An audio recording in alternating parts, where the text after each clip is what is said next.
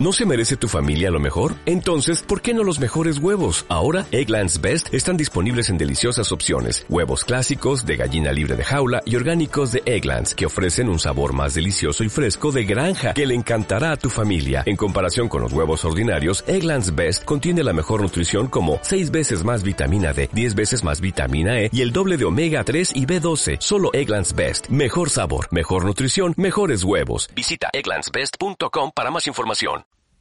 En los zapatos de Valeria. Capítulo 30. La realidad. A las nueve de la mañana ya estaba sentada en el autobús, vestida de fiesta y de camino a mi casa. Intenté hablar con Lola mientras un par de abuelas me miraban con desaprobación y cotillaban sobre mi indumentaria, pero la muy jodía no contestó. Debía de estar durmiendo a pierna suelta, no muy preocupada por mí, cabe decir. Me sentía angustiada, como es natural no estaba orgullosa de lo que había pasado la noche anterior, aunque con una fuerza de voluntad de hierro me astuve de sentarme sobre Víctor y hacerle todo lo que el cuerpo me pedía hacer. Aquel beso me acaricié los labios. Aquel beso no parecía nada sucio, no parecía pertenecer a algo que no estuviera bien. Me avergonzó acordarme de la sensación que había invadido mi estómago al dejarle durmiendo en su cama, abrazado a la almohada donde antes me apoyaba yo. El cuerpo a veces nos da señales engañosas. La lujuria es como la gula. La sientes latiéndote dentro, pidiéndote más. En algunas ocasiones lo pagas con un empacho y otras con una equivocación que te puede arruinar la vida. No valía la pena, ¿verdad? Porque ¿era lascivia lo que me empujaba a Víctor? Al llegar a la puerta de casa, respiré hondo y entré.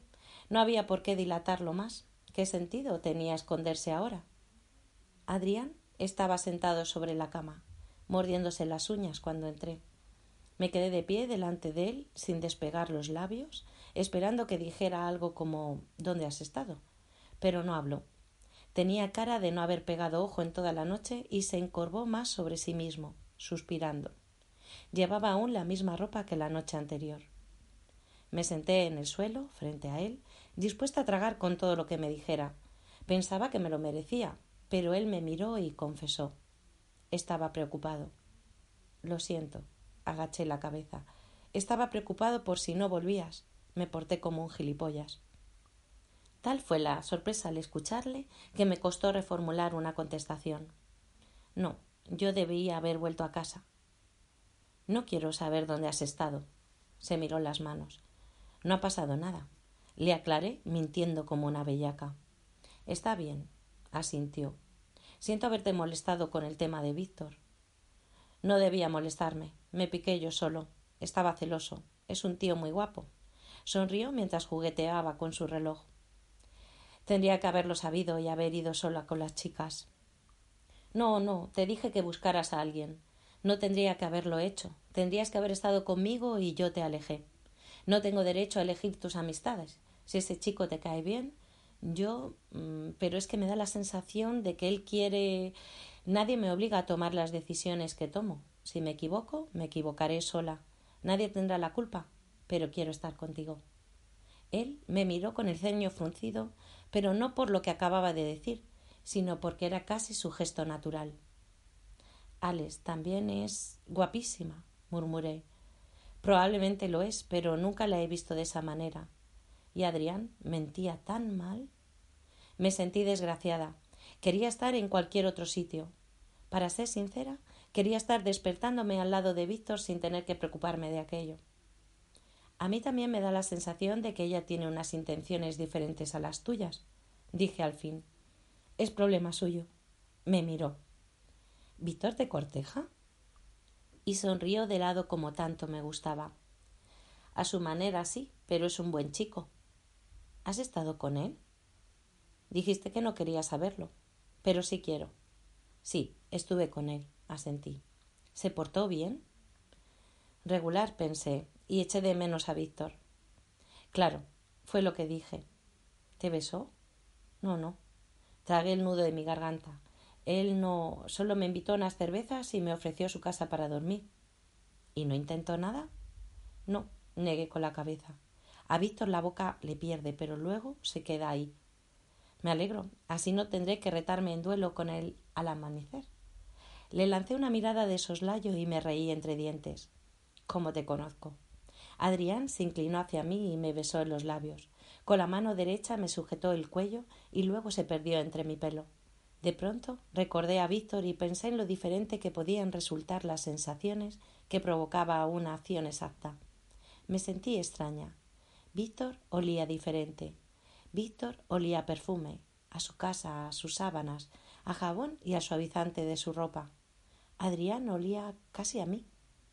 Adrián apoyó su frente sobre la mía y riéndose susurró que si no estuviese tan cansado me iba a enterar. Cerré los ojos. Deseé que no estuviera tan cansado. Llevaba meses demasiado cansado. Me pregunté por qué lo estaría. Desde luego por hacerme el amor a mí, ¿no? Me di una ducha, me templé los ánimos y para dejar dormir a Adrián me vestí y me marché a contar la noche anterior a la única persona que iba a entenderme. Necesitaba desahogarme y tratar de sacar algo en claro de lo que había casi pasado esa noche. Lola abrió la puerta con un moño indescriptible y todo el rimen corrido debajo de los ojos.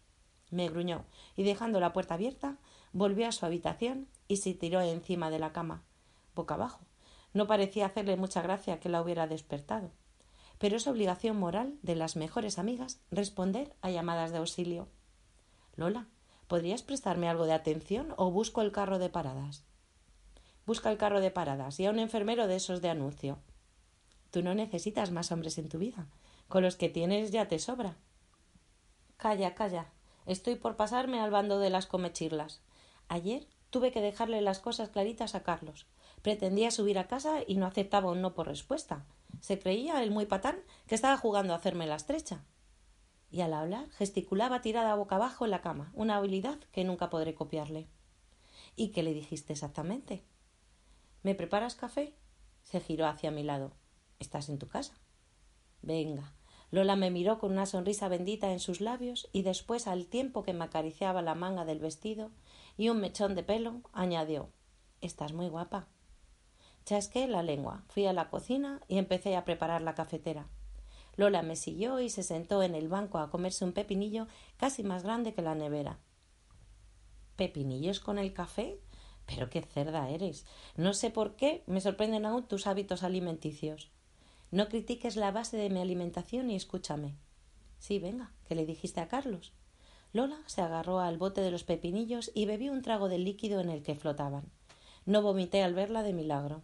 Después eructó, se pasó el dorso de la mano por la boca y comenzó a explicarme. Primero le di una torta.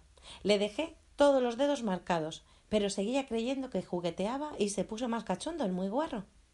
Quería que me bajara las bragas y lo hiciéramos en el rellano. Víctor debió de contarle, en fin. Así que le dije Carlos, eres un cretino. No quiero volver a acostarme contigo en la vida. La tienes pequeña y torcida. Déjame en paz de una puta vez y lárgate. No me lo creo. Me reí. Pregúntaselo a Víctor. Seguro que lo ha llamado para dejarle claro que yo soy una furcia y él es un machote, que para nada la tiene pequeña ni torcida. Pero dile de mi parte a Víctor que es verdad la tiene como como un como un ganchito de esas naranjas con sabor a queso. Puse los ojos en blanco, la madre que la parió. A Víctor mejor no le pregunto. Sentencié. ¿Por qué? De pronto cayó en la cuenta y saltó del banco y empezó a dar brincos. Madre mía, madre mía, madre mía. Te dije que no hicieras tonterías de las mías. Y no las hice. ¿Qué le pasa a la puta cafetera que no furula? Gritó fuera de sí dándole una patada al armario de la cocina. Lola, ¿te has drogado? arqué las cejas. No es que Lola fuera muy cabal, pero leñe. Es el caldo de los pepinillos que me pone a cien, contestó mientras abría y cerraba los puños. Creo que acabo de hacer las paces con Adrián. E ignorando su estrambótico despertar, me concentré en preparar las tazas. Me alegro mucho, pero por muy mal que suene ahora mismo, no es lo que más me interesa. Pasé la noche con Víctor, pero no ocurrió nada. Suspiré. Eso es fuerza de voluntad y no aquella dieta que hiciste antes de la boda. Cerré los ojos y me acordé de todos sus susurros en la cama, de su beso. Sabía que te ponía, pero cómo no me iba a poner. Y la miré como si estuviera loca. Lo que pasa es que por encima de todo no quiero cagarla poniéndome retozona con él. Lo que en realidad quería decir, y no podía, era que por encima de todo empezaba a sentir cosas que se salían del esquema en el que tenía metido a Víctor. No quería ponerme retozona con él porque estaba casada, porque se supone que tendría que sentirme culpable por todo aquello, porque nuestra relación estaba mal desde el principio hasta el final, y porque no entendía nada de lo que me pasaba estando con Víctor. Yo no era de esas, al menos nunca había creído serlo. Entonces, ¿no te pusiste retozona anoche? Y al decirlo arqueé una ceja. Pues sí, supongo que un poco sí, pero creo que no sobrepasé el límite. Contesté mientras quitaba la cafetera del fuego y servía el café. ¿Qué es no sobrepasar el límite? Nos tumbamos en la cama y nos dijimos todas las cosas que haríamos si pudiéramos. Bueno, más bien las dijo él. Le miré de reojo para medir su reacción. ¿Nada más? Ni se inmutó. ¿Te parece poco? Preferí no mencionar el beso por el momento. ¿Por qué vienes a mi casa a contarme mentiras? sonrió Lola. No son mentiras, sonreí también. Son verdades a medias, que es peor. ¿Qué pasó? No pasó nada, por los pelos, pero no pasó. Bueno, me dijo que le gustaba mucho, que empezaba a sentir cosas, pero eso debe decírselo a todas. Nena, siento chafar tu bonito autoconvencimiento, pero lo que más me dijo a mí fue me estás poniendo cerdísimo. ¿Y tienes un condón? Lola, pero tú eres facilona, me reí. ¿Y tú una zorra estrecha y frígida? se rió a carcajadas. Eso me lo dice otra y le cruzo la cara con una sartén.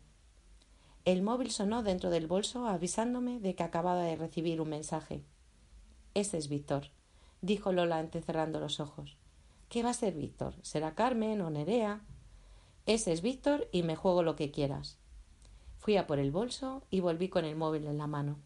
Lola, que se bebía su taza de café, me miraba a la espera de que le diera la razón. Tú ganas. Es Víctor. Sonreí. ¿Qué te dice? Lo leí para mí. Me desperté cuando cerraste la puerta y no he podido volver a dormirme. Llevo un rato pensando si llamarte o enviarte un mensaje. Al final soy cobarde. Estoy algo avergonzado por lo de anoche. Ya sabes, la cerveza y los ganchitos rancios. Me da miedo haber rebasado la línea y que no quieras volver a verme. Si pudiera, sí, haría todo lo que te dije y más, y te besaría durante horas. Estoy seguro de que una parte de ti también querría más, mucho más. Pero me conformo con lo que me das. ¿Te sirve como disculpa? No sé hacerlo mejor. Me muero por verte otra vez. Llámame. ¿Qué? ¿Qué? preguntó Lola inquieta. Nada en especial. Y al decirlo puse la boca pequeñita. ¿Nada en especial? No. Escondí el teléfono en el puño. Ja. Dame el móvil. No. Dámelo por las buenas. Salí corriendo, pero ella me cazó en el comedor, y tras tirarme sobre el sofá, se subió encima y me mordió la mano hasta que solté el móvil. Grité y me quedé allí tendida, gimoteando mientras ella leía el mensaje a media voz. Lo sabía. ¿Te la quiere meter? Lola. Se echó a reír mientras bailoteaba y canturreaba. Luego se sentó a mi lado, besó la marca de sus dientes en mi mano y después de darme una palmadita en la pierna, se puso seria.